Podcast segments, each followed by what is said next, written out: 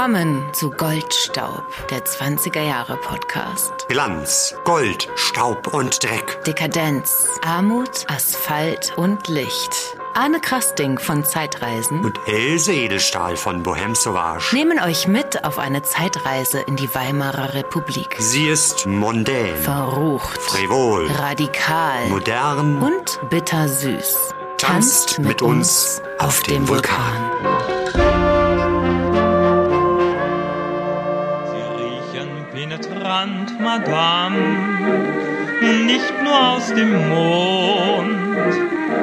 Jodös eklatant, Madame, das hat seinen Grund. Nehmen Sie doch mal ein Bad, Madame, und seifen Sie sich ein. Hören Sie auf meinen Rat, Madame, und rasieren Sie sich den Bart, Madame, dann schau ich. Damit euch das nicht passiert, hört euch sehr gut diese Folge an. Und das war ein Lied, freilich umgedichtet, von Daniel Malheur, den ihr vielleicht bereits auf einigen Berliner Bühnen mit seinem Monokelpop oder als Konferencier bei der Bohem Sauvage erlebt habt. Das Original ist natürlich Ich küsse Ihre Hand, Madame, und träume, es wäre Ihr Mund. Wunderbar gesungen von Richard Tauber, in dem Fall war das Arne Krasting. Und ich sage auch Hallo und herzlich willkommen zu unserer neuen Folge zum Thema Düfte der 20er Jahre. Ich werde eine Menge lernen dieses Mal, denn ich bin so ein bisschen ein Duftnovize. Das Parfum, das ich wirklich seit Ewigkeiten benutze, ist jetzt kein alter Duft mit keiner langen Geschichte. Dafür haben wir sehr viele spannende Gesprächspartner heute dabei. Ja, da bin ich gespannt, ob du dann am Ende was Neues, Altes für dich entdecken wirst. Zuvor ein paar Dinge in eigener Sache. Erst einmal möchten wir uns sehr herzlich bedanken für die großen und die kleinen Spenden, die ihr über unsere Homepage und den PayPal-Button an uns geschickt habt. Das könnt ihr gerne weiterhin tun. Dann möchten wir euch hinweisen, dass wir auf unseren sozialen Medien, Facebook und Instagram, natürlich immer wieder Bilder und Geschichten teilen, die noch ein bisschen den Podcast weitererzählen. Also folgt uns da gerne. Und abonniert unsere Rohrpost über unsere Webseite gold-staub.de. Außerdem freuen wir uns über eure Bewertungen und Kommentare auf Apple Podcast. Vielen Dank. Was erwartet uns denn heute? Wir werden euch die berühmtesten Düfte der 20er Jahre vorstellen. Ihr werdet erfahren, welche Stars mit welchen Düften in Verbindung gebracht werden. Dann werden wir eine alte Berliner Parfummarke kennenlernen, die rekreiert wurde. Außerdem werdet ihr erfahren, was das Rote Moskau ist. Ich werde nicht mehr singen, aber es wird noch einiges Musikalisches zum Thema Düfte geben. Unser erster Gesprächspartner heute ist Ferdinand Sturm. Er ist einer der beiden Chefredakteure unseres Le Journal, das Magazin für mondäne Unterhaltung der Bohème Sauvage. Hallo, lieber Ferdinand. Hallo ihr beiden. Hallo. Woher kommt dein Interesse für Parfum und vor allem für Düfte aus den 20ern? Ja, es ist ja nun so, dass äh, ich eigentlich Theater mache und da kommt es ja mehr drauf an, was man sieht und was man hört. Und äh, Düfte waren irgendwie noch so ein unbearbeitetes Feld sozusagen, die mich immer schon fasziniert haben. Und als ich dann die richtige Frau kennenlernte, nämlich Marie de Winter, die hat mich dann ein bisschen dafür angefixt und dann sind wir gemeinsam ähm, auf die Suche gegangen nach einem schönen Duft für mich und seitdem äh, hat uns das Thema nicht mehr losgelassen seit acht Jahren. Dann bist Womit du in die Geschichte eingestiegen und äh, hast dich von der Gegenwart in die 20er Jahre zurückbewegt. Ja, bei mir ist es immer so, wenn ich für irgendwas angefixt bin, dann irgendwie knie ich mich da rein und habe dann sehr viel über Parfum gelesen und dann eben auch festgestellt, dass die Parfums, die mir am besten gefallen, irgendwie äh, aus der ersten Hälfte des Jahrhunderts kamen. Und äh, das war aber gar nicht so gewollt, sondern äh, mir schien das dann nur eine passende Konkurrenz zu sein. Was ist denn dein Lieblingsduft? Beziehungsweise was trägst du dann auf, wenn du zu Bohème Sauvage oder zu einer Abendveranstaltung im 20er-Jahres-Stil gehst? Ja, also es gibt eigentlich drei Düfte, die meine Lieblingsdüfte sind. Und der Duft, den ich dann trage, der heißt Vetiver Royal Bourbon. Der ist von einer französischen äh, Parfümeriefirma, die heißt Oriza El Legrand. Die ist äh, von 1870 gegründet, hat irgendwie Ende der 30er Jahre äh, aufgehört zu existieren und äh, ich glaube seit Anfang der 10er Jahre dieses Jahrtausends, ähm, ja, haben zwei junge Männer daraus quasi äh, wieder eine neue Firma ergründet, haben sich die alten Rezepte vorgenommen, und auf deren Grundlage dann Parfums geschaffen. Und das ist wirklich mein absoluter äh, Lieblingsduft, den ich auch abends trage. Äh, also tagsüber trage ich sehr gerne Aqua di Parma Colonia, der ist von 1916. Und schlafen gehe ich mit Pour Homme de Caron von 1934. Oha. Das heißt, du trägst auch nachts Parfum. Ja. Im Bett. Dann weiß Marie auf jeden Fall immer, wer neben ihr liegt. Ne? Unverwechselbar. Allerdings könnte ja jemand das Parfum dir klauen und sich da einfach hinlegen, würde sie gar nicht merken, dass es jemand anderes ist. Jetzt ist es ja leider öffentlich geworden, da habt ihr recht. genau, da kommen wir eigentlich auch schon zu äh, einer Geschichte, die du uns äh, vortragen wirst. Da geht es ein bisschen um das Thema, ja, ich sag mal, ähm, Duft und Verbrechen. Oh ja. Ah. Da hören wir jetzt mal rein. Der Text stammt aus dem Artikel Liebe geht durch die Nase aus unserem Le Journal Nummer 6, geschrieben von Herrn und Frau Naseweiß, aka Marie de Winter und Ferdinand Sturm. Paris, 6. April 1919. Auf der Suche nach einem neuen Teeservice betritt ein großgewachsener Mann ein Magasin de Porcelaine.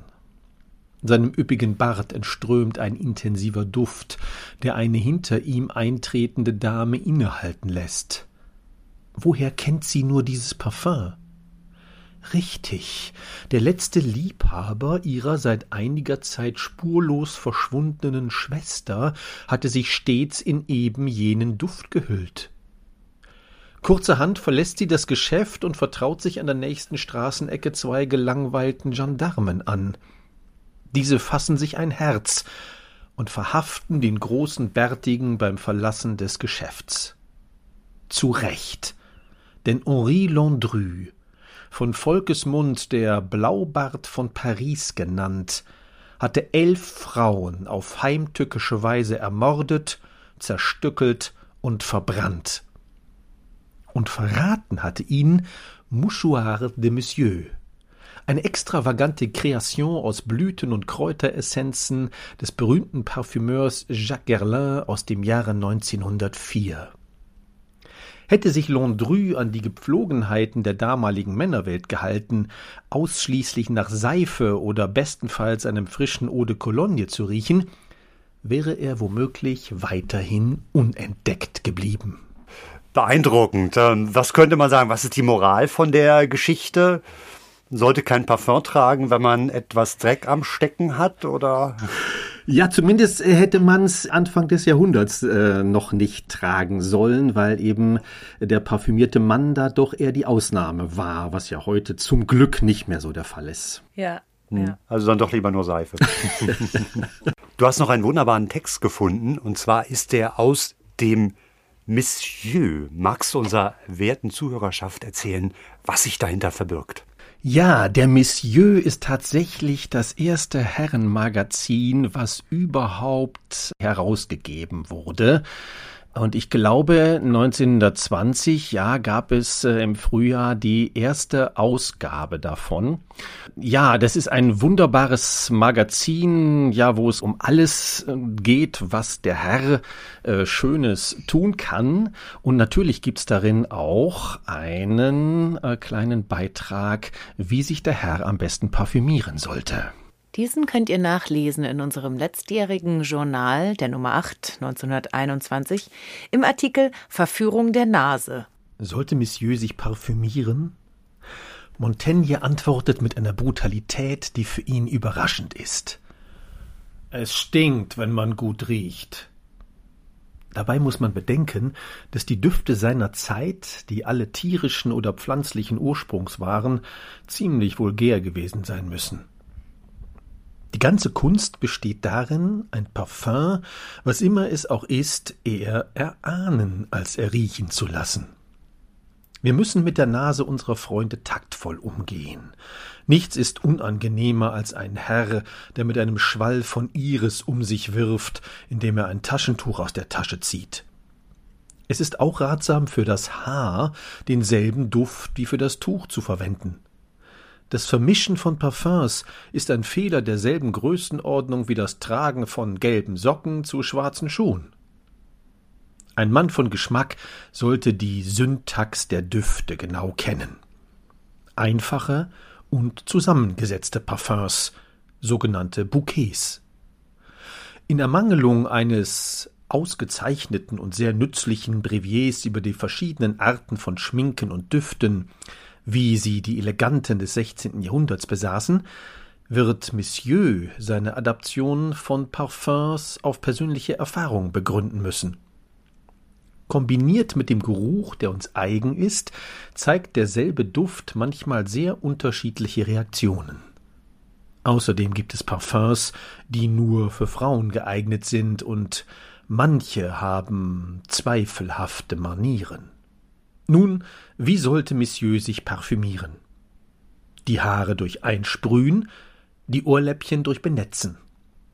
Natürlich muss jeder dieser Duftstoffe so weit verdunstet sein, dass er kaum wahrnehmbar ist. Sehr schön. Wir reden ja vom französischen Herrn, richtig? Vom französischen Herrn, ganz genau. Und weißt du zufällig, wo man sich das anschauen kann? Also gibt es das zum Beispiel im Internet zu sehen oder müsste man dann schon ins Archiv nach Paris gehen, um sich da die alten Ausgaben anschauen zu können? Genau, man kann ins Archiv nach Paris gehen, nämlich in das der französischen Nationalbibliothek.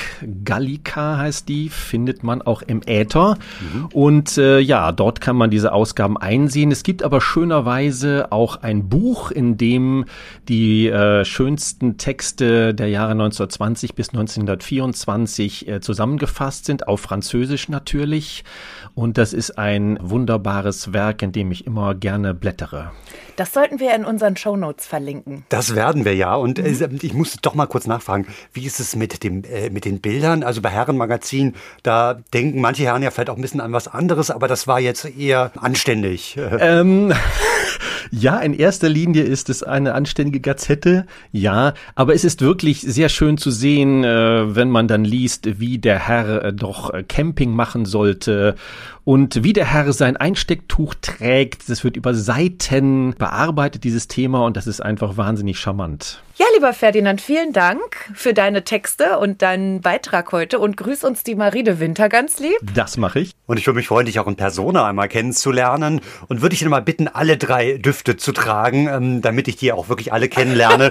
äh, wir müssen es auch nicht zusammen abends ins Bett legen, aber vielleicht kannst du den ausnahmsweise auch tagsüber tragen, den dritten Duft. Das mache ich gerne, ja. Alles gleichzeitig oder so? Es gibt ja verschiedene Körperpartien, auf die man den ja. vielleicht auftragen kann, äh, verschiedene Ohrläppchen äh, und dann, ja. Wir sind gespannt. Gut.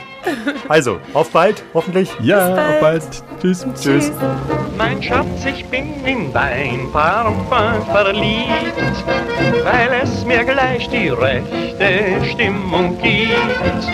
Ich weiß nicht, was es ist, ich fühl nur das. Es hat etwas, es hat etwas, es hat etwas. Na Else, wie fändest du das, wenn ich sagen würde, ich bin in dein Parfum verliebt? Ja, das wäre sehr praktisch, weil ja. dann könnte ich das Parfum einfach jedem beliebigen oder jeder beliebigen weitergeben und ja. dann würdest du dich dann direkt in die nächste Person verlieben. In jede beliebige Person. Danke, ja, schön. also das äh, Lied ist wunderbar. Äh, es ist gesungen von Luigi Bernauer und kommt aus einem Film. Und zwar heißt der Film Sehnsucht 202. Das ist eine ganz lustige Verwechslungskomödie. Es geht um zwei fast bankrotte Inhaber eines Parfumladens. Es geht um eine Millionärin, eine arbeitslose junge Frau und die kommen dann alle irgendwie zusammen und äh, es wird viel gesungen und die Schauspieler Magda Schneider. Die Mutter von Romy Schneider? Äh, Sissi, ja. ja. Und äh, dann Attila Hörbiger, einer aus der Hörbiger Dynastie. Und dieser Film aus dem Jahr 1932 ist vor kurzem restauriert worden und käuflich zu erwerben. Louis Olaf von Fersen. Herzlich willkommen auf unserem Goldstaubsofa. Du bist Parfum-Experte aus Leidenschaft, also nicht beruflich, nicht professionell, und du hast auch einen Blog. Genau, das stimmt. Ja, danke für die Einladung. Ich freue mich hier zu sein. Ich habe tatsächlich einen Blog, also ich habe auf Instagram einfach meine Seite, die Olave heißt. Also O für das französische Wort von Wasser und Lave für Liebe. Mhm, das werden wir natürlich in unseren Shownotes verlinken. Ja, okay, danke. Ich habe auch eine eigene Blogseite, die ich aber tatsächlich nicht so häufig beschreibe. Also auf Instagram findet man auf jeden Fall immer Genau. das Aktuellste von dir. Genau. Ja, für alle unsere Hörer und Hörerinnen, die da noch nicht so bewandert sind, wie funktioniert denn Duft überhaupt und woraus besteht Parfum? Parfum besteht aus den unterschiedlichsten Inhaltsstoffen. Die können pflanzlichen Ursprungs sein, die können tierischen Ursprungs sein. Die werden natürlich auch synthetisch hergestellt oder nachgebildet. Es gibt halbsynthetische Inhaltsstoffe, die mal ursprünglich aus der Natur waren, die dann durch die Art und Weise, wie sie behandelt worden sind, dann synthetisiert worden sind. Ein einfaches Beispiel wäre Vetiver. Das ist eine Wurzel. Ähm, die Wurzel wird destilliert. Das ist eigentlich ein Gras. Man benutzt eben die Wurzel davon. Und durch Essigsäure wird aus Vetiver dann Vetiverilacetat. Das ist dann sozusagen ein semisynthetischer Stoff, der dann existiert. Also die traditionelle Unterteilung bei Düften sind Kopf, Herz und Basisnoten. Für die, die das nicht wissen, also ein Duft entwickelt sich halt im Laufe der Zeit und wir haben die Kopfnote, die meistens bei Parfums aus Zitrusaromen besteht. Das können Kräuter sein, die sind in der Regel sehr frisch, die Kopfnoten. Also kann ich mir so vorstellen, das ist das, was man als erstes riecht. Genau, man das ist so das, in was man als erstes bekommt. riecht. Genau. Ja. mhm. Dann gibt es die Herznote. Das ist das, worum geht es eigentlich in dem Duft? Ne? Das Herz des Duftes kann man ganz einfach sagen. Wenn er dann so angekommen ist. Ja, genau. So nach ein paar Minuten entwickelt sich die Herznote des Duftes. Und was sind das zum Beispiel für Das können, Inhalte? das können verschiedene Hölzer sein, das können Kräuter sein. Vor allem bei Darmdüften sind es häufig natürlich Blüten, also wie Rose, Jasmin, Ilang-Ilang, Mhm. Tuberosen oder ähnliches. Ja? Ähm, bei Herrendüften sind es dann meistens Hölzer wie Zeder, Sandelholz, Gajakholz oder ähnliches. Und die Basisnote zum Abschluss, zum Abrunden entwickelt sich dann nach einer Weile erst auf der Haut. Es gibt Parfums, vor allem alte Parfums, haben eine sehr lange Entwicklung, dass man so nach einer Stunde erst dabei ist, dass sich die Basisnoten entwickeln, die dann gerne eben aus Moschus sind, aus den tierischen Inhaltsstoffen dann auch sind, weil sie als Fixateur funktionieren, um den Duft dauerhaft auch haltbar zu machen auf der Haut. Das ist das, was man dann manchmal auch am nächsten Morgen noch so Ähm, Genau, gleich das- schnuppern kann. Das, was die Leidenschaft auch mitbringt, tatsächlich. Wie ist das denn mit den verschiedenen Duftkategorien? Also es gibt eine Einteilung in Duftfamilien sozusagen. Es gibt die zitrischen Düfte, es gibt die grünen Düfte, holzige, orientalische Düfte. Ähm, das wurde irgendwann mal so katalogisiert, also einfach auch um dem Kunden und den Verbraucher dann besser zu verstehen. Also und natürlich gibt es auch immer Duftfamilien, die ineinander übergehen. Ich habe Zitrusdüfte, die dann grün sein können oder orientalische Düfte, die frisch sein können. Was ist denn grün? Also ist das jetzt zum Beispiel Moos oder so? Oder wie? Ja, Moos, Kräuter, Rosmarin, Thymian, äh, Also Blätter. sozusagen auch alles, was in Sträucher. der Natur so grün Exakt. ist. Genau, exakt ah, so. verstehe. Ja. Mhm, mhm. Das ist gut, das ist ja einfach, ne? Ja. Erzähl uns doch mal ganz kurz etwas über die Geschichte des Parfums. Also Parfum oder Duftstoffe wurden ja schon immer auch Al- Algenbalsamierflüssigkeiten im alten Ägypten benutzt und Kleopatra mit ihren Milchbädern, das ist ja alles bekannt, denke ich.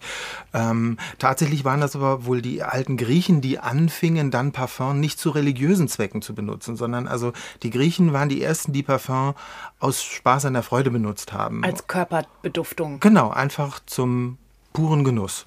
So, das ist so die Historie. Und ähm, dann hat sich das über all die Jahrhunderte weiterentwickelt, bis es dann irgendwann im 19. und 20. Jahrhundert dann eben, oder auch schon im 16. Jahrhundert natürlich, also, also Frankreich war da ja immer federführend, was das angeht, äh, unter Ludwig, den diversen, die es da gab. Und ähm, ja, bis dann letztendlich äh, in dem, im 20. Jahrhundert sich das alles sehr industrialisiert hat, durch die Möglichkeit, das alles industriell herstellen zu können. Monsieur, wenn man sich so Magazine, Zeitschriften aus den 20 Jahren anschaut, dann, dann sind die ja voll mit, mit Annoncen, mit Werbungen für Parfums. Also man hat wirklich das Gefühl, es ist alles auf dem Markt. Jeder kann daran teilhaben. Also es boomte natürlich auf jeden Fall und es gab ja für die unterschiedlichsten Kunden auch die unterschiedlichsten Firmen oder, oder unterschiedlichsten Produkte, die sie kaufen konnten. Preiskategorien Ähm, Preiskategorien, genau. Also ähm, die großen Marken eben wie Guerlain und Chanel, die waren eben schon, würde ich sagen, weiterhin für das situierte Publikum. Der normale Arbeiter kaufte sich dann in der Drogerie um die Ecke sicherlich auch seine Parfums. Das kann ich mir durchaus, also und Eau de Cologne waren immer ein Thema. Also eben so im Sin- Sinne von 4711.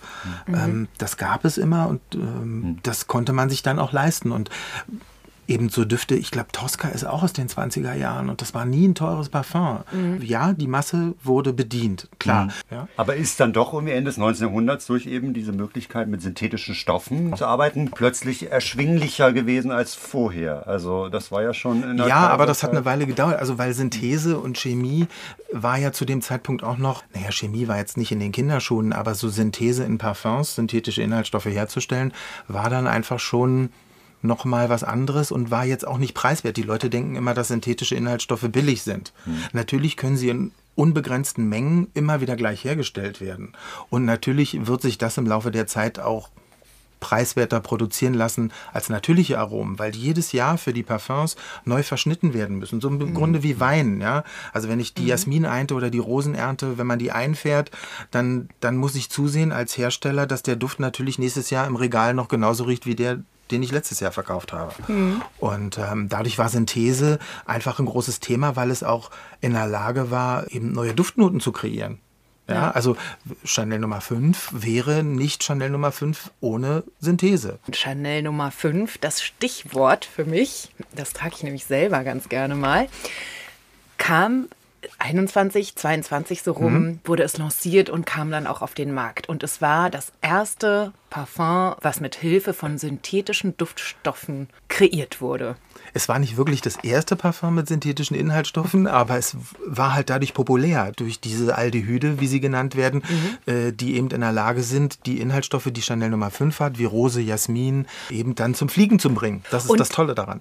Und war das dann populär, weil es einfach neu gerochen hat, anders gerochen hat? Naja, also die Düfte, die wir bis, sagen wir mal, einfach vor dem Ersten Weltkrieg kennen, die waren schon, also vor allem die Darmdüfte waren halt schon sehr floral ausgeprägt. Die konnten natürlich auch frisch und schwer und auch orientalischen Charakter haben, aber es waren überwiegend Blütenbouquets und Chanel mhm. sagte ja, sie will mit Nummer 5 etwas haben, was wie eine Frau riecht. Mhm. Was im Grunde ja eher sie wie eine Aura umgeben soll. Mhm. Und ähm, durch diese Aldehyde, die so ein leicht seifig zum einen auch sauberen und auch dreckigen Charakter haben können, was auch durch noch andere Inhaltsstoffe verstärkt wird, war das so populär, dass das anders war, mhm. sachlicher, moderner, klarer. Ja, also wir merken schon, unser Thema Parfüm ist äh, natürlich eigentlich nicht für die Ohren, ist ja eher was für die Nase.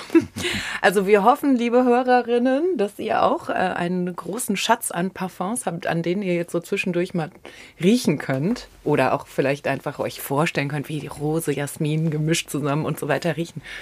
Naja, wir werden in den Shownotes auf jeden Fall einige Marken und Sorten und Sachen da für euch hinterlassen. Äh, Nochmal kurz zu Chanel 5. Ähm, es ist ja so, das hat ja nicht Coco Chanel erfunden, sondern eben. Genau, der Parfümeur Ernest Beau, der ursprünglich aus Russland kam, dann im Zuge dieser ganzen Geschichte, die in Russland passiert ist, dann eben emigrierte und dann mhm. eben in Frankreich lebte und als Parfümeur arbeitete in Grasse und eben äh, Coco Chanel ihn dann beauftragt hat, weil sie eine Vorliebe für die russische Geschichte hatte. Ähm, und, und, russische Männer, oder? Ja, hm? ja klar. Ähm, Echt äh, russisch. Hoi, hoi. ähm, sie hat ihn beauftragt und äh, er hat das dann für sie gemacht. Es gibt ja die Geschichte, dass sie eben äh, die fünfte Probe, die er ihr präsentiert hat, dann eben als die beste empfand und sie sich deshalb für die fünfte entschieden hat, weil sie auch am 5. Mai Geburtstag hat. Mhm. Dass Fünfter, ihre Glückszahl Fünfter. ist. Ja. Ähm, die Geschichte ist eben, dass tatsächlich angeblich einem Studenten von Ernest Beau ein Missgeschick passiert ist mit der fünften Probe und er eben zu viel von diesen Aldehyden in diese Probe gemacht hat und mhm. das aber gerade das war, was Mademoiselle toll fand. Ja, und interessant ist ja dann auch der Flakon. Der ist ja sehr schlicht, so im Vergleich zu dem, was man vorher an Flakons kannte, richtig? Ja, sie wollte das einfach ein bisschen, ich glaube, modern, modern und sachlich machen, wie sie eben schon mit ihren Jerseykleidern in der genau. Zeit dann äh, ja Erfolg hatte. Und mhm. der Flakon ist wunderschön. Also vor allem auch die ganz ersten Flakons, was die viele Leute nicht wissen, da ist der Stöpsel, also dieser große Chanel-Stöpsel, den man immer kennt auf diesen äh, Flaschen, der war halt früher in den ersten Jahren, waren das ein ganz kleiner Verschluss mhm. nur und auch die Packungen waren noch schlichter und schon auch immer nur in schwarz-weiß gehalten. Genau. Und das Etikett hat sich tatsächlich über die 100 Jahre so gut wie gar nicht verändert. Der ja. Schrifttype wurde mal ein bisschen verändert, aber das war's. Und der Verschluss, ich habe ja auch so ein ganz kleines originales Parfum, also nicht Eau de Parfum oder Eau de Toilette mhm. oder irgend sowas, mhm. sondern Chanel 5 Parfum, ein winziges Fläschchen mit noch original Schweinedarm versiegelt. Das machen die heute noch so. Ja, das ist auch, also jede Firma macht das irgendwie anders. Ja, Schweinedarm. Andere nehmen dann einfach Seidenkordeln oder ähnliches. Genau. Hm? Mhm. Also Chanel Nummer 5 war sofort ein, ein, Erfolg gewesen. Mademoiselle hat wirklich relativ schnell Erfolg gehabt. Ja. Und sie hat ja nicht nur Nummer 5 produziert. Das kam ja gleich ein Jahr später, 1922, dann gleich Chanel Nummer 22. Mhm. Es gab Ambre de Chanel, äh, Chypre de Chanel. Äh, es gab also um es kurz zu sagen, viele andere Chanel-Parfums, die in den Jahren danach entstanden sind. Was waren so die Wettbewerber? Also mit wem musste sie sich messen? Also es gab eben ganz bekannt ist die Firma Guerlain, ein altes Familienunternehmen, was es wurde 19, äh, 1828 gegründet, war bis in die 90er Jahre, des, also bis 1995, 96 war das ein Familienunternehmen tatsächlich. Ähm, Guerlain war schon immer groß, war äh, kaiserlicher Hoflieferant am Hofe Napoleons III., äh, weil er 1854 für die Ehefrau oder die Firma Guerlain eben für die Ehefrau, für Kaiserin Eugenie, ein Eau de Cologne kreiert hatte. Als Dank wurden sie kaiserlicher Hoflieferant und ja, die Marke Guerlain mit Düften wie Mitsuko und äh, L'Heure Bleu und es gab die Marke Lanvin, ein Couturehaus, der Jeanne Lanvin, was äh, schon lange existierte, die mehrere Parfümeure auch beauftragt hatte, Parfums herzustellen. Es gibt das große Haus von Charles Frédéric Ward, der mit seinen Les Parfums de Rosine schon 1912, glaube ich, war es, angefangen hat, auch als Couturier, als Modemacher Parfums anzubieten für die Kunden, was zu dem Zeitpunkt eine Revolution war, weil die Marke Guerlain ist ein reines Kosmetikhaus. Man konnte schon immer dort eben Salben, Cremes, Kosmetika kaufen, aber eben nur Parfum.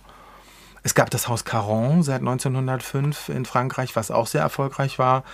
Und natürlich diverse andere Firmen, die dann später auch noch kamen. Was sind denn so die drei wichtigsten Düfte aus den 20er Jahren, die es jetzt sogar auch heute noch so oder ähnlich gibt? Also ganz klar natürlich Chanel Nummer 5. Dann, Abgesehen davon. Genau. Das hatten wir okay. schon ausführlich. Also mhm. ganz wichtig ist tatsächlich Chalimar von Guerlain von 1925. Mhm. Ähm, der Flakon war ein Entwurf von Baccarat.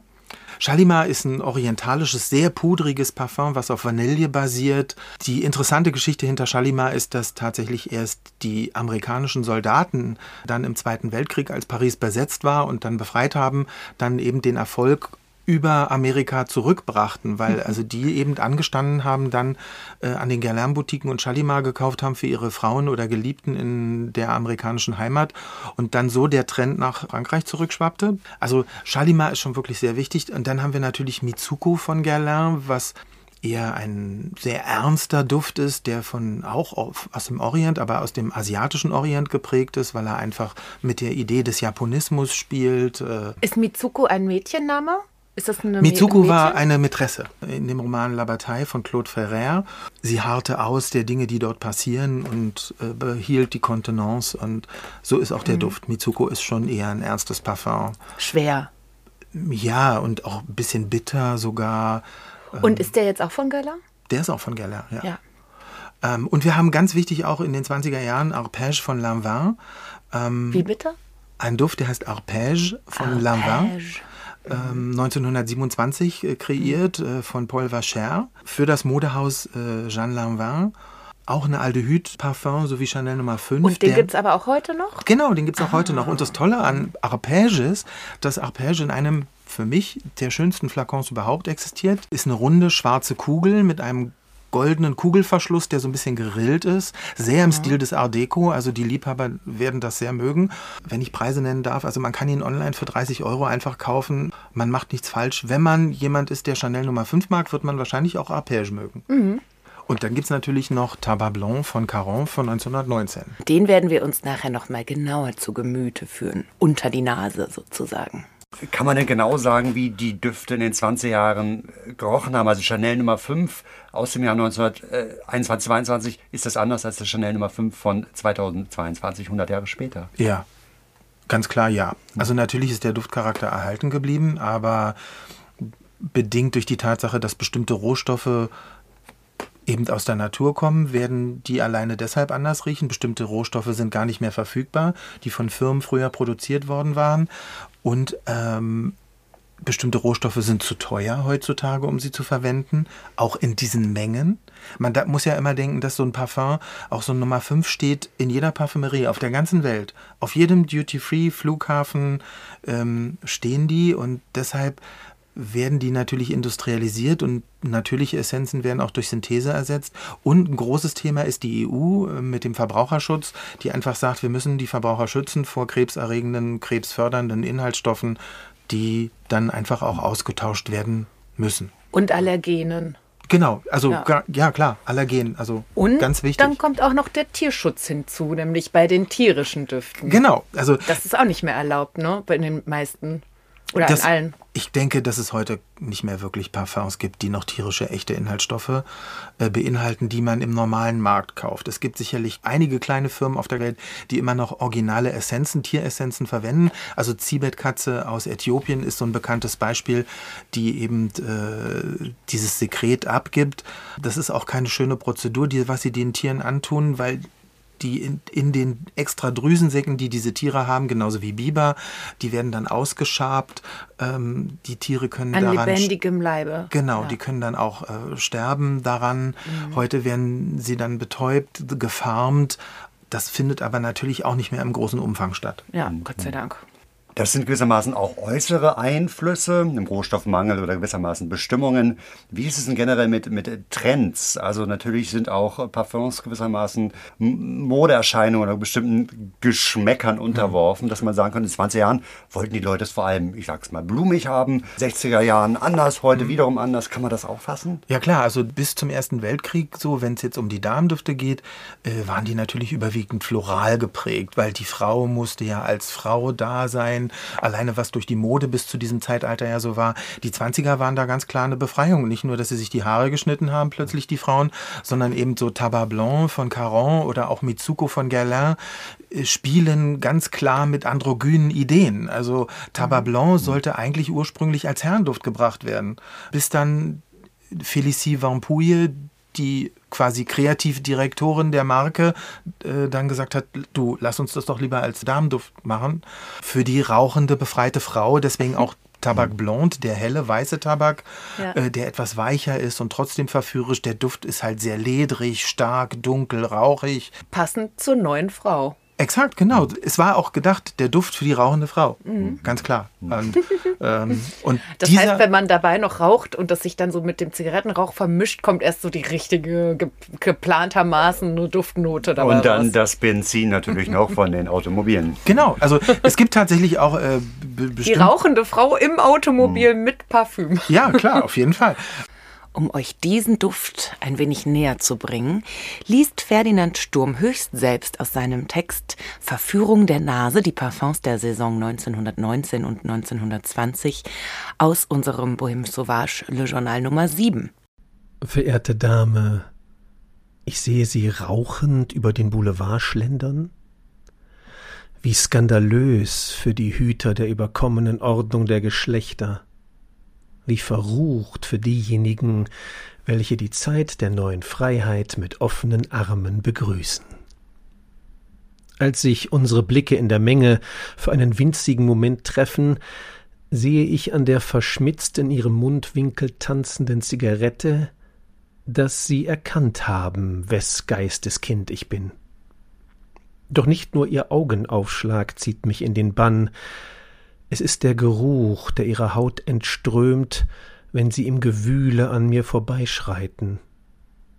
Der Duft einer Nelke in ihrer lederbehandschuhten Hand, die sich langsam und zart in eine Iris verwandelt, welche warm und weich ihre weibliche Seite enthüllt, später umschwirrt von Noten trockenen Sandelholzes, elegantem und luxuriösem Amber, bis ich sie schließlich aus den Augen verliere und ihnen nur ein maskuliner Hauch von Moschus und Zeder nachhängt. Lassen Sie mich raten. Sie tragen Tabak Blanc, das jüngste Parfum der ehrwürdigen Manufaktur Caron, das Parfümeur Ernest Daltroff 1919 für die Dame von heute schuf?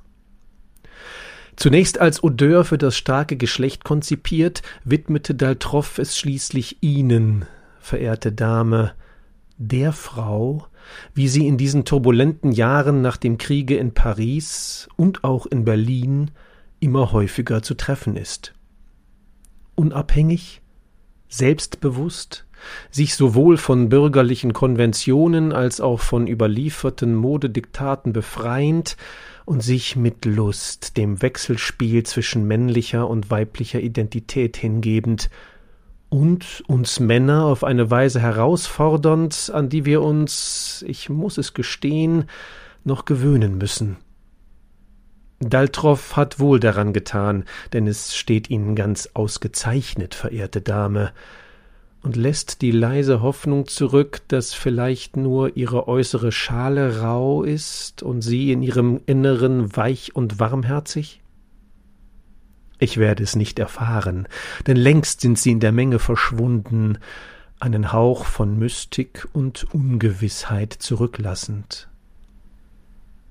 Im nächstgelegenen Bistro gönne ich mir einen Kaffee, und niemand bemerkt mein leises Lächeln, als ich versonnen die Eindrücke dieses stillen Rendezvous mit meiner Nase notiere, innerlich jubilierend aus Vorfreude, auf die vielen unerhörten Düfte, welche uns das kommende Jahrzehnt zweifellos bescheren wird.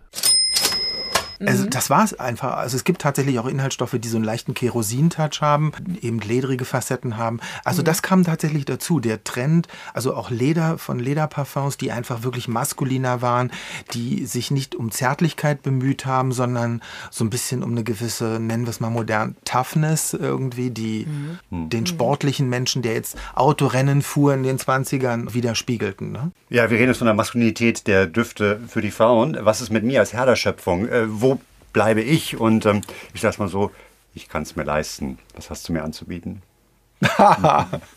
äh, Herrendüfte stecken tatsächlich mega in den Kinderschuhen zu der Zeit. Ähm, es gab nicht viele Herrendüfte. Witzigerweise meines Erachtens wurde der Duft Fougère Royal von der Marke Ubigan, ein uraltes Unternehmen seit 1775 oder so, ähm, existierten die. Die haben einen Herrenduft, äh, der heute als Herrenduft auch immer noch existiert, eben Fougère Royal es gab 1904 das Taschentuch des Herrn von Guerlain, das Mouchoir de Monsieur.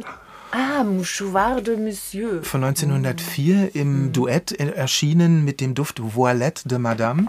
Auch ein sehr pudriger Herrenduft, ziemlich feminin eher.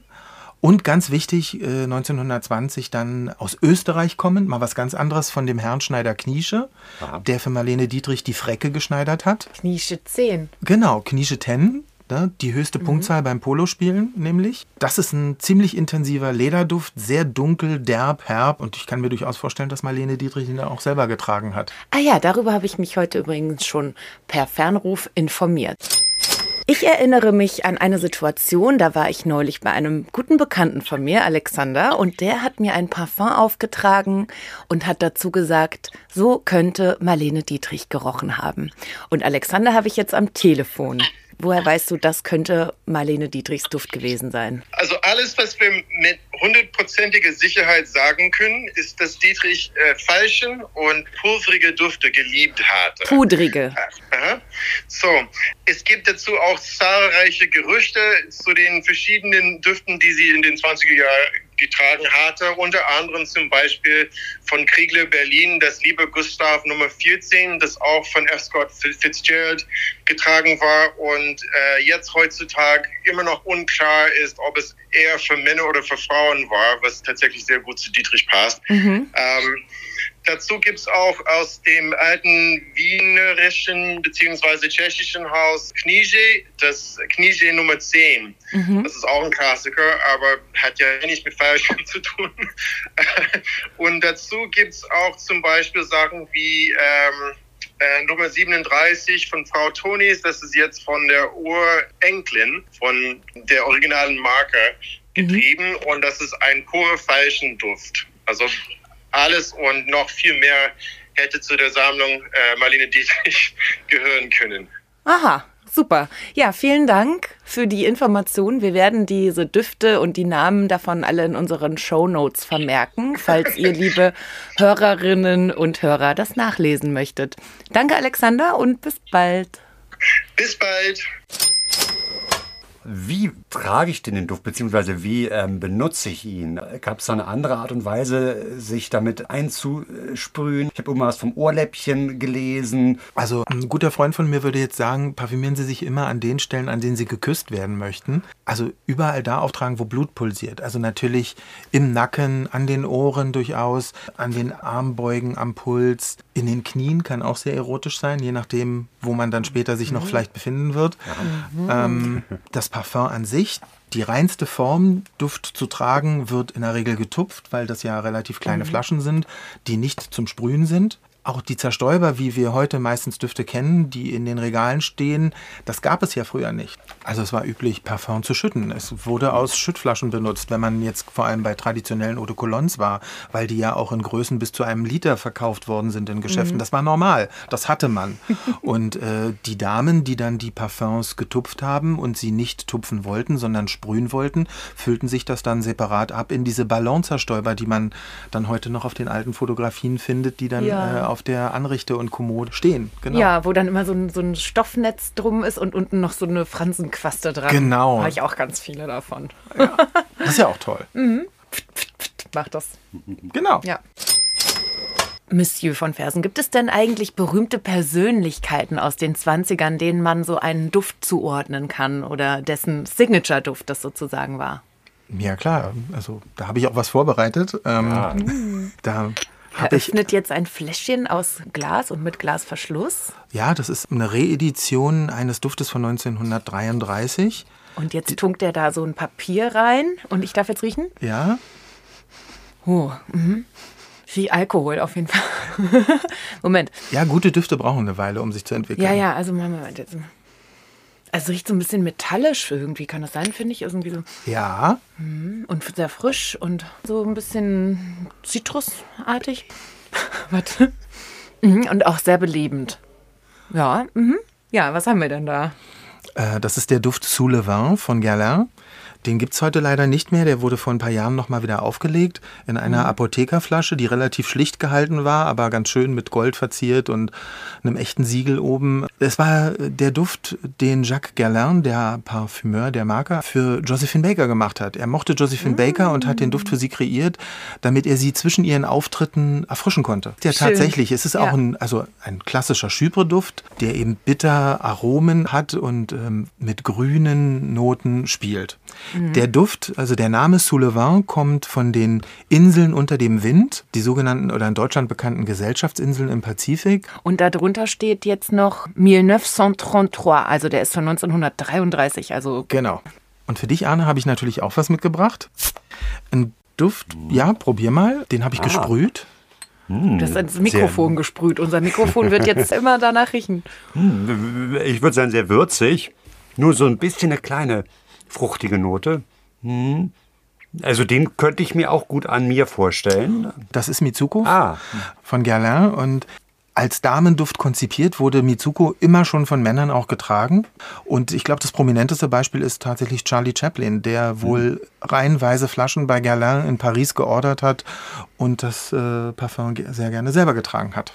Der konnte sich das leisten, da drin zu baden wahrscheinlich. Ne? Naja, und weil es ist halt ein androgynes Parfum. Also Mhm. eindeutig ist es, es spielt eben mit den Geschlechtercodes, weil es eben wirklich nicht süß ist. Es ist nicht wirklich feminin. Also natürlich sind auch Blütenaromen dabei Mhm. und so. Aber ähm, ja, Spannender Duft. Bisschen herb auch. genau. Jetzt entwickelt der sich hier so langsam im Raum. Bisschen bitter, rauchig Mhm. auch. Eine großartige Komposition, kann ich da nur sagen. Ist eines meiner Lieblingsparfums. Ja. Ach, apropos, was ist denn überhaupt dein Lieblingsparfum? Hast du so eine Number One? Oh, das ist, das ist eine Frage, die echt schwierig zu beantworten ist. Ich, Ändert sich sicher auch so im Laufe der Zeit immer mal. Im oder? Laufe des Lebens ja, aber ich habe Wenn du mal irgendwann auf dem Totenbett liegst, was wirst du denn dann jetzt aus der jetzigen Sicht denken, das war's. Das war das beste Parfum aller Zeiten für mich. Dann gibt es nur also zwei tatsächlich. Mitsuko von Guerlain Mhm. oder Pour Monsieur von Chanel. Pour Monsieur von Chanel tatsächlich. Aha. Ja. Das ist aber, von wann ist das denn? 1951. Ah ja. Da lebte ja. Mademoiselle ja. Chanel noch und das ist der einzige Duft, einzige Herrenduft von Mademoiselle, den sie selber mit kreiert hat. Ja. Und mir fällt da auch noch was ein. Der berühmte Stummfilmstar Gloria Swanson. Ah, Ähm, ich sage jetzt auch noch keinen Namen. Ich sprühe nur mal. oh, warte. Oh, das riecht jetzt ja ganz anders als die beiden davor. Also das ist nochmal völlig andere Duftwelt und kommt auch ganz Oh anders Gott. daher. Also der kommt ganz zart daher erstmal, ne? So der, oder? Was, ich weiß nicht. Hm. Also das wäre auf jeden Fall kein Duft für den Mann, würde ich sagen. Exakt, ja. Hm, Also hier würde ich nicht mit ins... Äh, Nur für mutige Männer. und die gab es in 20 Jahren, ja. Vielleicht mehr als heute. ja. Also ich glaube, das hat ja gerade ein Revival, was das angeht, Männer und Mut. Also mich erinnert das auch ein bisschen irgendwie an Schwimmbad. Hat das was mit Chlor? Ist da Chlor drin? Nee, ne? Nein, aber es ist witzig, das höre ich häufiger, äh, dass der Duft so eine äh, Sonnencreme-Lotion-Effekt ah, hat. das ist es, ja. Weil ich war jetzt auch nicht sicher, ob Freibad oder ähm, Nee, ist alles gut. Ähm, der Duft, äh, Mhm. es geht eigentlich um Orangenblüte. Ähm, Ah. Jetzt, sehr, du sagst, ja. also tatsächlich hat es so einen cremigen Touch, der Duft. Er ist relativ dunkel auch. Er hat eine bisschen grüne Facette und ganz viel Moschus im Hintergrund, was es ihn so cremig macht. Mhm. Und der Duft, wovon, also jetzt ich rede, das ist Narcisse Noir von Caron ah, Narcisse Noir. von 1911. Und das war der Lieblingsduft von Gloria Swanson. Mhm. Und auch eine sehr schicke Flasche. Ja, Flakon, Entschuldigung. Ja, also der Flakon war ursprünglich ein Entwurf von äh, Félicie Vampouille und äh, ausgeführt hat ihn die Firma Baccarat. Die Marke Caron wurde 1905 gegründet von Ernest Daltroff und so wie man das heute unter Kreativdirektoren so kennt, war seine Freundin, die Félicie Vampouille, ein sehr schwieriger Name ähm, für uns Deutsche, ähm, war seine Geliebte und äh, die hat die Marke geleitet und er war der Parfümeur und hat die Düfte gemacht. Und Narcisse, Traumteam. ja, ja. Und Narcisse Noir ist ähm, halt ein dunkler Orangenblütenduft. Also der Duft, witzigerweise, es wurden keine Narzissenessenzen verwendet. Ja. Und es gibt dieses, äh, so hier, also weil Guerlain und Caron waren immer so die führenden französischen Marken. Man sagt, Guerlain kauft man der Geliebten, aber der Ehefrau kauft man Caron. Wir haben uns bisher ja fast ausschließlich in Paris bewegt, in Frankreich. Wie sah es denn in den anderen Ländern aus? Gab es da irgendeine Tradition, die damit mithalten konnte? Also ganz klar, Italien und Spanien hatten natürlich auch Parfums. Dadurch, dass in den Ländern es wärmer war, hat vor allem das traditionelle Eau de Cologne dort einen großen Bedeutung. In Italien gibt es eben seit 1916 als großes Beispiel einfach äh, Aqua di Parma, was es bis heute auch gibt, was eben Sir David Niven, Ava Gardner und auch Cary Grant benutzt haben. Ähm, es ist ein ganz traditionelles Eau de Cologne mit Zitrusnoten, Aromen, äh, Kräutern und so weiter. Das ist sehr, sehr schön. Spanien ist ja auch bekannt für Parfums oder äh, zumindest gibt es die Marke Mirogia in Spanien, die 1918 den Duft Maya rausgebracht haben und auch den zweiten Duft Madeiras de Oriente. Ähm, den zweiten kennt man weniger heute. Den gibt es jetzt auch nicht mehr inzwischen. Aber Maya gibt es heute noch und ist vor allem, also dann später bekannt geworden, dass man sich die Seife immer mitbrachte. Das ist ein sehr intensiv florales Bouquet, äh, üppig und was sich tatsächlich auch in der Seife echt gut macht. Das war dann immer schwarz-gold rodende Packung im Art Deco-Stil. Wunderschön. So, und was ist hier mit Berlin? Gibt es hier auch irgendwas? Na klar, wir Deutschen. Na klar, 1926, wir dürfen das, das darf man wirklich nicht vergessen, Harry Lehmann. Ja. Heute in der Kantstraße in Charlottenburg. Immer noch da, ne? Genau, seit den 50er Jahren. 1926 in Berlin gegründet. Die ersten Geschäfte, am, die hatten mehrere Geschäfte, Leipziger Platz, äh, auch in Wilmersdorf eine Filiale. Ähm, ja, auf jeden Fall, Harry Lehmann ist auch ein Besuch wert. Wer in Berlin wohnt, muss dort unbedingt hingehen. Das Tolle ist, äh, dass es auch ganz viele alte Düfte noch gibt. Die Firma schweigt sich sehr aus. Es gibt immer nur sehr kurze Beschreibungen zu den Parfums. Ähm, sie sind sehr preiswert und auch unbedingt ihren Preis wert. Ja, und dann gibt es noch Schwarzlose und Söhne natürlich seit 1856. Ging dann zwischendurch unter die Firma und wurde dann vor Jahren wiederbelebt. Und ich habe ja gehört, ihr spricht nochmal darüber mit ihm, mit dem Wiederbeleber dieser tollen Marke. Ja, wir haben gleich fliegenden Wechsel hier. Wenn wir natürlich in Deutschland sind, müssen wir auch über das klassische Eau de Cologne reden, weil das Eau de Cologne wurde tatsächlich ja in Deutschland erfunden. Also 1709 ähm, hat die Familie Farina den Duft erfunden ähm, in Köln und deswegen auch Eau de Cologne. Kölnisch Wasser. Genau. Ne? Und 4711 ist dann aber eine Marke, ein Markenname, der später kam? Oder Ja, also wir haben erst die Marke, die es auch heute noch gibt, Farina gegenüber, also gegenüber dem Jülichsplatz in Köln. ja.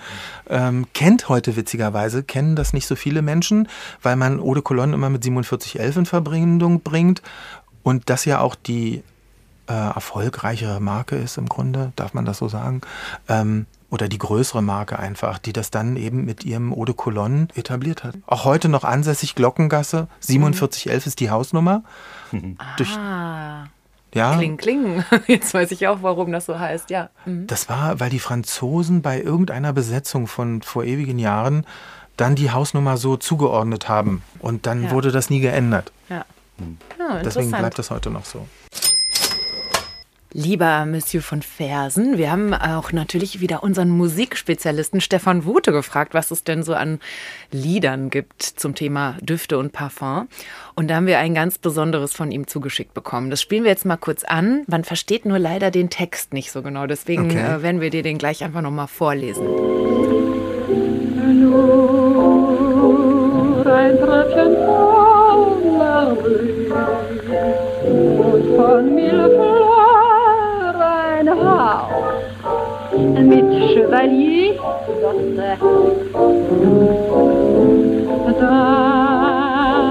noch etwas Himbeersaft, vermischt mit Juchtenduft und etwas Autoluft.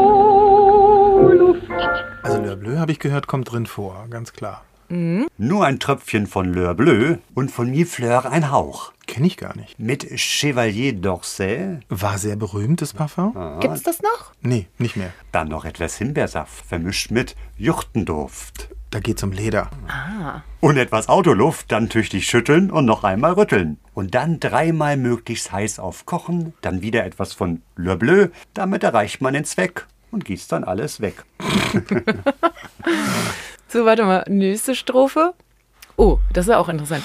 Nur ein Tröpfchen Pinot Fluol von Paraffin, ein Hauch mit Pixavon gemischt. Jetzt wird es ein bisschen chemischer. Also, das sind ja keine Parfums mehr, ne? Aber hier doch wieder etwas Himbeersaft und mit Odol gemischt. Ein Hauch von Chlorodont. Das ist jetzt alles, alles eher so Mundwasser. Mundwasser, ne? Dann tüchtig schütteln und nochmal rütteln und dann dreimal möglichst heiß aufkochen, dann ein Tröpfchen Pyramidon. Hoffentlich ist das keine Droge. Damit erreicht man den Zweck und gießt dann alles weg. Also in dem Fall ist es dann eher für das Küssen gedacht oder was ist der Zweck? Man weiß es nicht. Wahrscheinlich, ja. Ja, und dann ist auch noch schön, was die Dame hier so anstellt vor dem Spiegel. Ich esse nicht, ich schlafe nicht, ich tanze nicht, ich bade nicht, ich liebe nicht, ich lebe nicht, ich schminke mich, ich pflege mich, ich fette mich, ich pudre mich, ich creme mich, ich föhne mich, ich dürfte mich, ich rieche nur, ich rieche nur, ich mische nur, ich mixe nur, ich liebe es, ich trinke es, ich bade drin. Das war übrigens ein Song von Mischa Spuljanski, ja. gesungen von Margot Lyon aus der Musikrevue Es liegt in der Luft aus dem Jahr 1928. Ah, das kenne ich auch. Es liegt in der Luft, es liegt in der Luft. Mhm, 24 mhm. Lieder oder 24 mhm. Bilder und das ist eben eines davon. Oh, oh, oh Gottes Willen. Das ist ein, auch eine ein Parfum, ein Parfumunfall. da ist gerade die Flasche aus, da, ausgelaufen von dem Narcisse Noir. Mein Schreibtisch wird jetzt auf ewig nach ähm, Gloria Swanson riechen. Äh, Oder? War ist, das, war ja, Gloria Swanson. Ja, und das ist nicht das Schlechteste, glaube ich. Ja, ja. Lieber Monsieur von Fersen, es war uns ein großes Vergnügen, nicht nur olfaktorisch, sondern auch sonst inhaltlich. Äh, schön, dass du hier warst. Bald geht es ja für dich dann auf die Parfummesse in Mailand. Ja, also wenn sie wirklich stattfindet unter Corona-Bedingungen, mhm. dann werde ich im Juni für eine Woche wieder in Mailand sein. Ich will da in Zur wichtigsten Parfummesse Europas eigentlich ja. und zur größten, sagen wir mal so. Ja. Und danach muss ich deine Nase dann eine Woche erholen oder? Ähm? Nö, über Nacht reicht. das ist alles Übungssache. Äh, es freut mich, dass ich hier war. Ja, vielen Dank. Dank. Das war witzig. Ja, Danke dir. Absolut. Unsere Empfehlung der Woche ist ein Buch. Der Duft der Imperien von Karl Schlögel, das ich vor kurzem, also vor drei Tagen erst entdeckt habe und jetzt wegsuchte. Den Historiker Karl Schlögel kenne ich schon länger, ist ein renommierter äh, Osteuropa-Russland-Historiker und der war in den 80er Jahren in Moskau gewesen, hat erzählt, dass er da immer wieder auf ein Parfum gestoßen ist. Also bei irgendwelchen Gala-Anlässen, Empfängen schwebte ganz häufig so ein ja sehr, sehr intensives Damenparfum durch die Räume. Das hat ihn geprägt und dann irgendwann hat es ihn gepackt, dass er sagte, oh, ich will da nochmal recherchieren, ich will was drüber schreiben. Dann ist er was ganz Verrücktes draus geworden, hat nämlich einige spannende Entdeckungen gemacht. Und zwar heißt dieser Duft Rotes Moskau. Geht aber zurück auf eine Geschichte, die mit der Zarenfamilie zu tun hat. Denn zu deren 300-jährigen Jubiläum der Zarendynastie wurde ein Parfum geordert für die Zarin. Das hieß Le Bouquet Préféré de l'Impératrice. Und verantwortlich waren französische Parfümeure, weil in Russland ganz viele Franzosen waren, die ihre Parfumfabriken hatten und die sich ja gut verstanden haben. Es gab ja damals einen sehr, sehr regen Austausch auch zwischen Frankreich und Russland. Dann kam die Oktoberrevolution. Und dann sind viele der Parfümeure nach Paris gegangen. Einer ist aber geblieben, Auguste Michel. Und die Firma, die dieses Sarenparfum hergestellt hat, ist verstaatlicht worden. Und das Parfum hat dann eben einen anderen Namen bekommen, nämlich Krasnaya Moskwa, Rotes Moskau. Aber es war im Grunde genommen derselbe Duft, der Duft aus der Zarenzeit. Und den gab es dann die ganzen Jahrzehnte und gibt es bis heute. Das ist der Duft des Ostens. Ein anderer der Parfümeure ist mit der Formel dieses Parfums nach Frankreich gegangen und das war Ernest Beau. Den kennen wir. Von dem haben wir schon viel gehört heute und mit dieser Formel hat er eben dann Chanel Nummer 5 gemacht. Also ein Duft in zwei verschiedenen Imperien. Ein Duftzwilling, der eben auf beiden Seiten des eisernen Vorhangs später die Menschen geprägt hat. Und der eine von denen ist im Grunde genommen fast in Vergessenheit geraten, eben äh, das Rote Moskau. Und Kai Schlögel hat diesen beiden Parfums, diesen beiden Zwillingen, ein wunderbares Buch gewidmet. Und wie gesagt, ich, ich lese es mit Leidenschaft, weil es äh, ganz schön ist. Er sagt eben, dass auch Düfte Geschichte schreiben können, beziehungsweise im Tropfen eines Parfums kann die ganze Geschichte des 20. Jahrhunderts erhalten sein. Denn dahinter steckt noch viel mehr, aber das müsst ihr nachlesen in diesem Buch Der Duft der Imperien von Karl Schlögel. Findet ihr wie immer in unseren Shownotes. Und jetzt ist er da, der Wiederentdecker von Schwarzlose. Herzlich willkommen, Lutz Hermann. Hallo. Schön, dass du da bist und ähm, wir wollen mal gleich einsteigen. Wie hast du denn diese Marke entdeckt? Ähm, das war alles relativer Zufall. Ich selber bin ja Designer für Verpackungen und besonders für Parfum und habe irgendwann so Anfang 2010 die Idee gehabt, es gibt so viele Marken, die plötzlich aus dem Boden sprießen, aber es gibt keine Marke, die eine deutsche Geschichte darstellt, außer ähm, 4711, das kennt ja jeder. Und von 4711 ist auch der Ursprung nicht wirklich deutsch, weil Herr Farina hieß eben Farina und nicht Müller, der mhm. äh, Erfinder von 4711. Also habe ich mich so ein bisschen auf die Suche begeben, weil ich gedacht habe, es muss alte deutsche Marken geben und bin dann über alle möglichen Marken äh, zu Schwarzlose gekommen was wahnsinnig schwierig war, weil es gibt kaum Informationen. Mhm. Dieser ganze Bereich Parfum, Kosmetik, das ist ja extrem ephemer, also davon bleibt sowieso nichts. Das ist irgendwie etwas, was man mit der Nase wahrnimmt und äh, auch so in Papierform gibt es nicht viel darüber zu finden.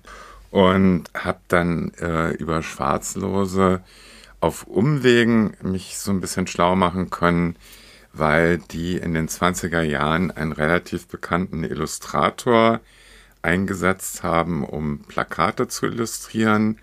Äh, das war ein Kurt Hilscher, der hat in Paris ähm, Plakatkunst gelernt, studiert und der hat Ende der 20er Jahre in Berlin für Schwarzlose Entwürfe gemacht. Und darüber gab es so ein bisschen Quellenmaterial und mhm. darüber konnte ich dann über die Marke mehr rausfinden das fand ich halt spannend. Und dann habe ich gedacht, ja, komischer Name, irgendwie schöne Geschichte. Kriegt man das hin, Berlin und Luxus um, ähm, miteinander zu verbinden? Berlin und Duft im jetzigen Berlin. Mhm. Ähm, und hatte viele Diskussionen, unter anderem auch mit der damaligen Vogue-Chefin Angelika Blechschmidt. Die hat dann gesagt, ja, sie glaubt daran. Und das hat mich irgendwie so ein bisschen bestärkt, weil sie sagte, wenn man das richtig macht, dann geht das. Ja. Äh, Fand ich irgendwie ganz cool. Was ist denn die Geschichte von Schwarzlose? Ich versuche das mal ganz zu komprimieren. 1856 gegründet von einem äh, Klavierbauer für seine 13 Kinder eigentlich. Dieser Klavierbauer war recht berühmt und wollte eben seinen Kindern so eine Zukunft sichern. Und die haben ursprünglich angefangen als Kolonialwarengeschäft am Gendarmenmarkt und haben dann in späteren Jahren äh, sich so ein bisschen diversifiziert, weil nicht alle Söhne im gleichen Unternehmen geblieben sind, äh, haben mehrere Filialen dann gehabt in Berlin, drei. Ähm, könnte man sagen, das waren so eine Art Drogerien? Im das waren Sinne? im Grunde Drogerien mhm. und ähm, dann um 1880 haben sie angefangen selber zu produzieren und sind dann auch in verschiedenen Familienzweigen relativ groß geworden. Mhm. Äh, um 1902 hat sich die Familie nochmal zusammengerauft. Da haben sie gemeinsam einen Konkurrenten in Berlin weggekauft. Äh, die Firma Treuhand Muglisch, das äh, war so das Schickste, was es in Berlin gab. Und auch eins der schicksten in Berlin, Prag und Wien und haben sich damit irgendwie die Grundlage geschaffen, richtig in Parfümerie einzusteigen. Und mhm. die großen Düfte der Firma JF Schwarzlose, die sind alle entstanden äh, kurz vor dem Ersten Weltkrieg, die auch wirklich dann weltweit verkauft wurden. Da kommen wir nachher nochmal hin zu den mhm. einzelnen mhm. Düften, ja, ne, die ja jetzt wieder ja. belebt sind sozusagen. Mhm. Vor dem Ersten Weltkrieg waren sie auch Hoflieferant äh, der kaiserlichen Majestäten hier in Berlin, haben sich das auch mit in den Namen geschrieben. Und äh, nach dem Ersten Weltkrieg haben sie dann verschiedene Düfte, die vorher so königlich-kaiserlich waren. Also da gab es Hohenzollern-Veilchen, dann umbenannt in Royalin oder so. Und dann haben sie wahnsinnig erfolgreich in den 20er Jahren agiert und auch noch in den frühen 30ern. Und dann hat natürlich die gesamte Industrie nicht nur bei Schwarzlose, sondern auch bei allen Wettbewerbern gelitten unter Rohstoffknappheit. Und wenn du sagst, die waren dann sehr erfolgreich in den 20ern, war das jetzt weit über Berlin hinaus auch? Das war weit, der Erfolg? weit über Berlin hinaus. Ja. Schwarzlose Söhne, also das Kerngeschäft, äh, das hat besonders viel Export betrieben. Die haben in den 20er Jahren eine Niederlassung in Barcelona gehabt.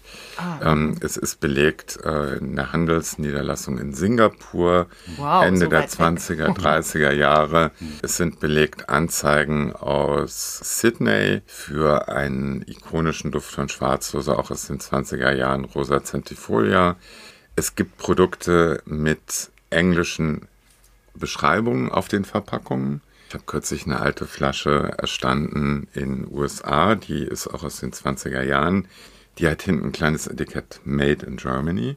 Die hatten eine Vertretung in Budapest, hatten sie eine eigene Fabrik. In Slowenien hatten mhm. sie eine mhm. eigene Fabrik. Also die waren also schon richtig. Ja. Ja, ja. Aber wahrscheinlich nicht in Paris, weil da musste man gar nicht auftreten, wenn man irgendwie äh, nicht äh, von den großen Firmen gekommen ist. Das ist nicht ganz richtig, weil das Seltsame ist, es gibt auch Umverpackungen, die französische Texte drauf haben. Ah. Die sind ah. vor dem Ersten Weltkrieg entstanden. Mhm.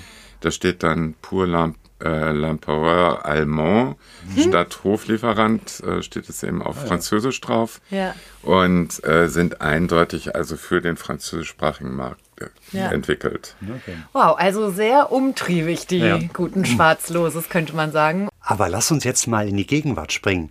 Wie habt ihr denn die Düfte rekreiert? Ich habe dann angefangen, viele dieser alten Fläschchen zu kaufen auf Flohmärkten. In der Anfangszeit, so 2010, da fand man in Berlin auf den Flohmärkten auch noch relativ viel. Mhm. Jetzt ist entweder ich habe das alles, alles weggekauft, keine Ahnung. Und dann hatte ich einen Kontakt zu einer Parfümerin in Paris und habe die dann mal gefragt, so ganz vorsichtig, kann man in irgendeiner Form, es gibt ja die Rezepturen nicht mehr, mhm. äh, auch die Nachfahren können mir da nicht helfen, ist also im Krieg verbrannt, mhm. es gibt keine Aufzeichnung. Und dann sagte sie, ja, natürlich kann sie. Aus den ähm, vorhandenen Flaschen. Aus den vorhandenen Flaschen extrahieren, selbst wenn die Düfte so alt sind und sozusagen auch den Charakter verändert haben. Mhm.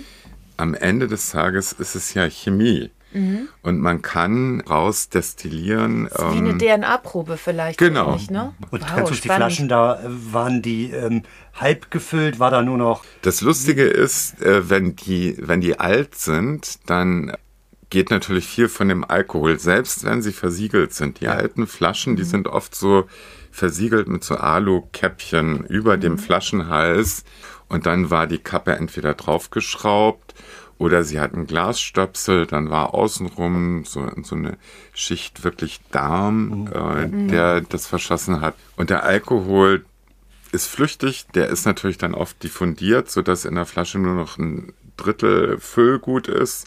Aber das ist dann quasi das ganz reine Öl Die schon. Essenz. Die Essenz. Ja. Und, Und ölig, ne? Ja, genau. ölig, genau. mhm. Ja. Und wenn man das aufmacht, also manchmal gehen dann natürlich auch diese Flaschen auf, das ist oft so, buff, das ist, nee, das ist toll. Ja, also das ist toll. Ich hatte ein so ein Erlebnis mal, das roch ganz schrecklich. Voll, ich weiß nicht mehr, was das war, aber Ja. es war auch so ein ganz altes Fläschchen und Kommt halt, kommt äh, auf den Pa- das genau. an.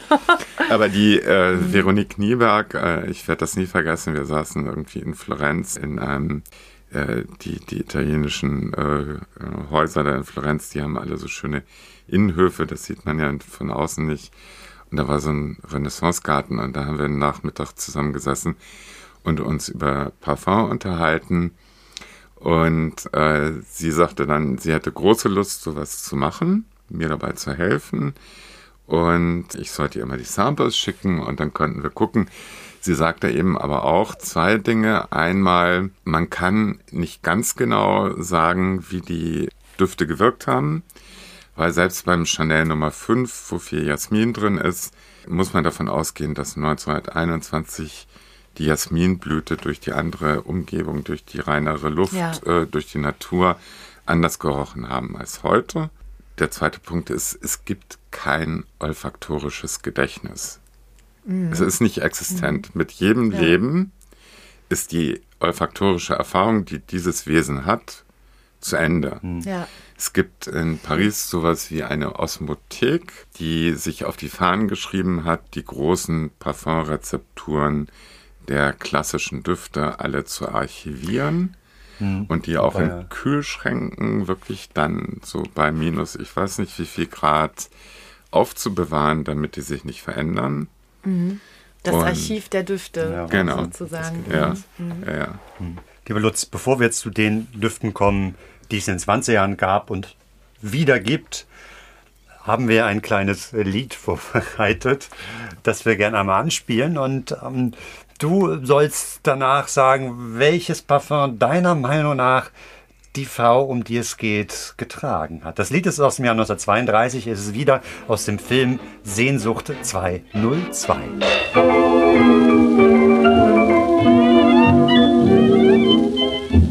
Fräulein. Oh, Fräulein, das hält man ja nicht aus. Bleiben Sie doch einen Moment mal stehen. Wollen Sie nicht endlich aufhören, mir nachzusteigen und mich anzusprechen? Was sollen denn die Leute denken? Die Leute werden denken, wie kann so ein entzückendes, reizendes Wesen wie Sie so hartnäckig sein? Gegen ein so entzückendes, reizendes Wesen wie mich. Fräulein.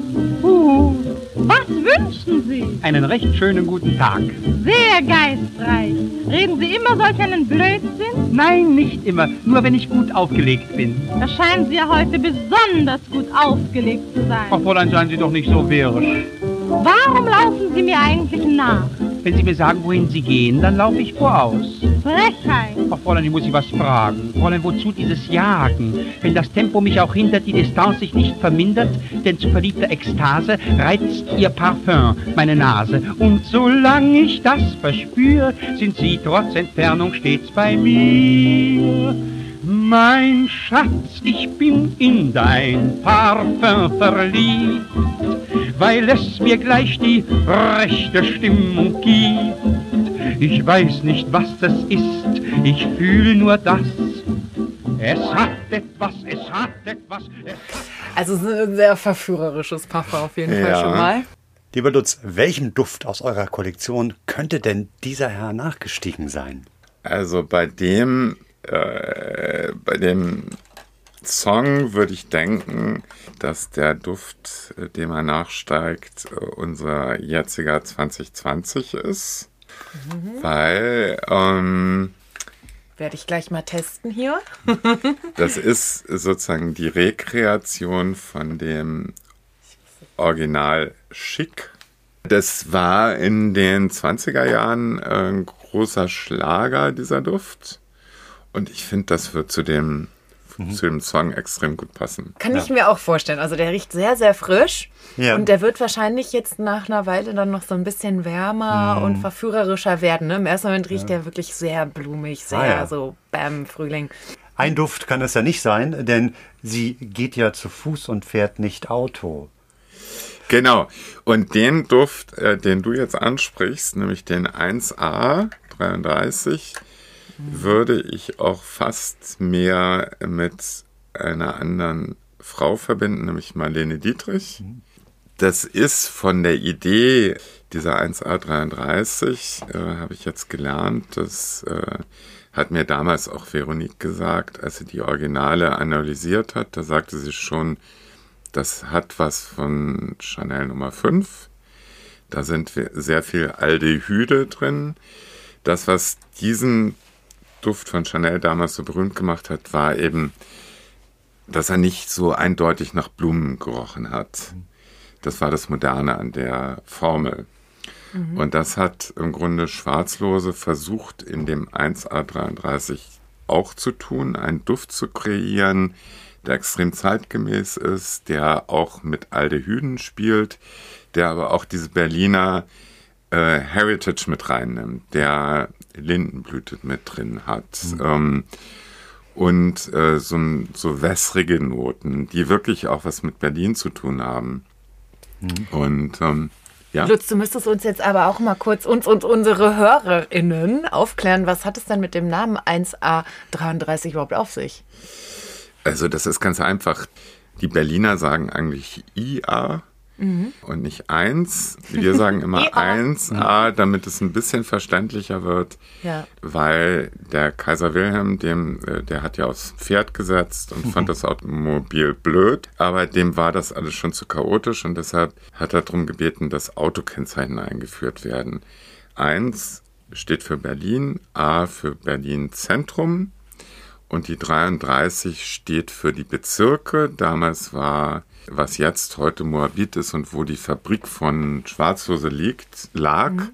in der Dreisestraße, das war gerade so Wedding. Und mhm. Wedding war der Bezirk 3. Und die 3-3 ist dann sozusagen die Beschreibung des Ortes, wo es herkommt, aus der Fabrik von Schwarzlose. Mhm. Das ist ja groß. Also man um, muss das wirklich nochmal betonen. Ein Parfum wird damals benannt nach einem Nummernschild. Das ist doch genau. ganz großartig. Ja. Genau. Verrückt. Ja. Es gibt auch so ganz schöne mhm. Bücher von äh, Paula von Resnick. Da wird so geschildert, die moderne Berlinerin, wie die im Auto halt durch die Gegend fährt. Mhm. also das war so mal ein Ausdrucksmittel der Modernität. Und was dann noch hinzukommt, ist, die Flakonform, das hat mich auch damals so ein bisschen stutzig gemacht, von dem ursprünglichen 1A Parfum.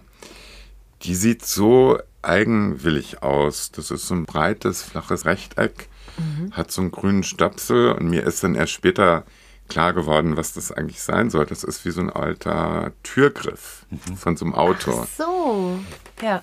Und die ist so ungewöhnlich. Und das Etikett von dem Ding, das ist also 1a, das sieht wirklich aus wie das alte Nummernschild. Und es ist bewusst nicht in die Mitte gesetzt auf die Flasche, sondern so ein bisschen dezentriert.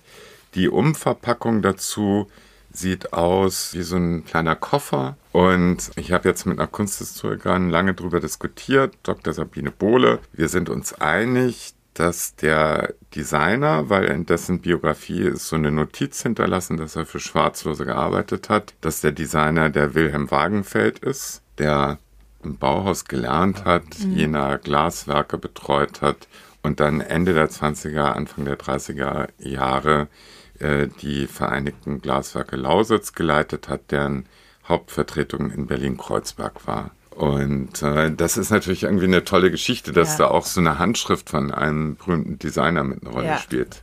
Und hast du diese, diesen Flakon? in deiner Sammlung und die Verpackung? Ja, sogar mehrfach. ja. Dann müssen wir dich, glaube ich, mal besuchen kommen. Ja. Vielleicht können wir ein Foto bekommen, auch für unsere, ähm, wie heißen die Dinger? Social Media, ne? Äh, soziale Genau. Medien. Ja, genau. Ja, könnt ihr haben. Ja. Ja. Wunderbar. Super. Wunderbar. Ja, der Arne und ich, wir sind ja jetzt stolze Besitzer von neun Parfumproben von Schwarzlose, um die wir uns nachher noch streiten werden. Ne? Ja, dann Und jetzt möchten wir von dir wissen, Lutz, welche davon sind denn jetzt tatsächlich auf den möglicherweise alten Rezepturen beruhend? Also wir haben insgesamt neun in der Kollektion und von den neun sind insgesamt sechs basierend auf den Ursprungsformeln, soweit wir sie rekonstruieren konnten. Wir haben bei manchen die Namen ein bisschen angepasst. Das eine hatte ich ja schon gesagt, 2020, darin, äh, dahinter verbirgt sich Schick. Schick, die alte Formel. Hinter Leder 6 verbirgt sich Spanischleder von Schwarzhose. Die 1A33 Story hatten wir gerade. Ja. Treffpunkt 8 Uhr ist auch eine 20er Jahre Story. Ich habe dann immer überlegt, was soll das bedeuten? Ich habe gedacht, das ist so wie heute, wenn man auf Tinder ein Date macht. Ach so. Lass uns da und da treffen am Brandenburger Tor. Also so stelle ich mir das vor. Also auch so eine erotische Komponente dabei. Und dazu müssen wir natürlich ganz kurz sagen, 8 Uhr, das wäre heute 20 Uhr. Ne? Ja, ja, damals, ja, äh, das ist war das ja. So, und jetzt haben wir noch zwei.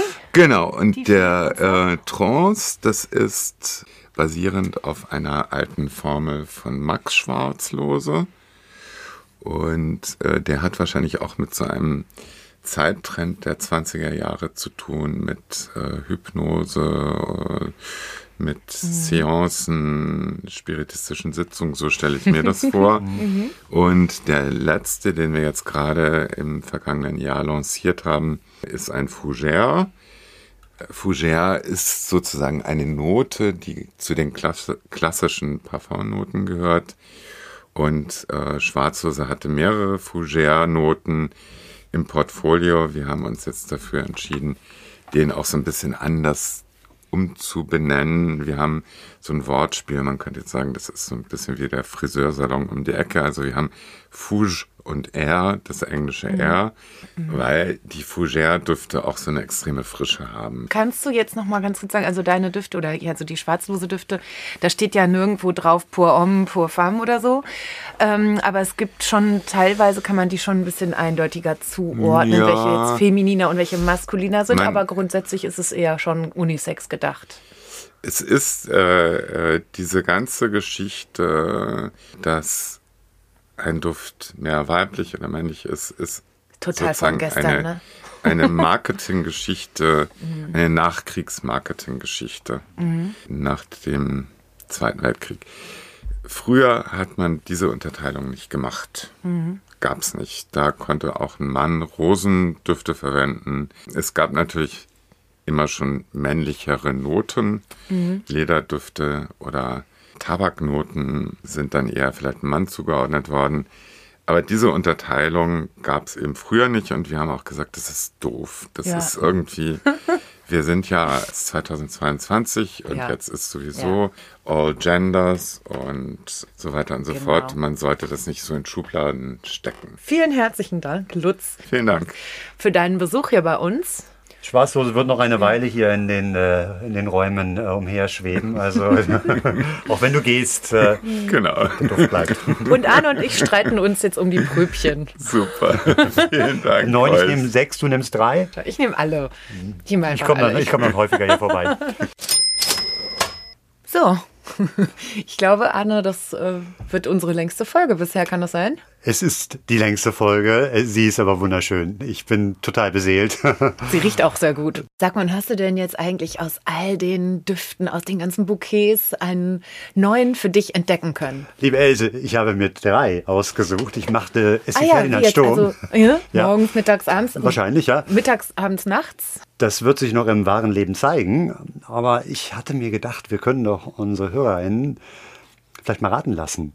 Wenn du den richtigen Riecher hast, welchen Duft Arne sich da ausgesucht hat, dann schick uns eine Mail an post.gold-staub.de. Wenn du richtig geraten hast, schicken wir dir eine Probe von Schwarzlose. Solange der Vorrat reicht. Wir verabschieden uns mit einem Lied und zwar von Marek Weber und seinem Orchester kommt ein Foxtrott, der Duft, der eine schöne Frau begleitet.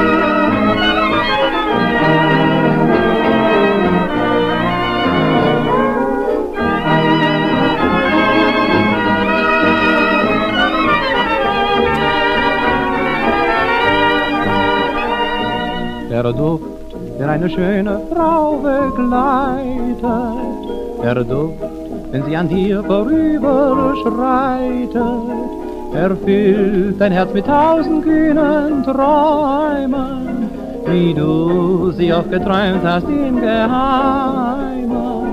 Der Duft, der eine schöne Frau begleitet, betört wie ein Roman den Mann erlebt.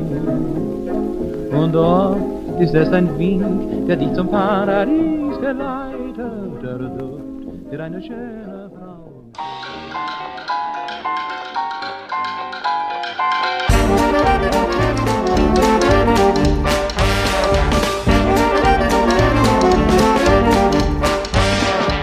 Das war Goldstaub, der 20er Jahre Podcast von und mit Else Edelstahl und Arne Krasting.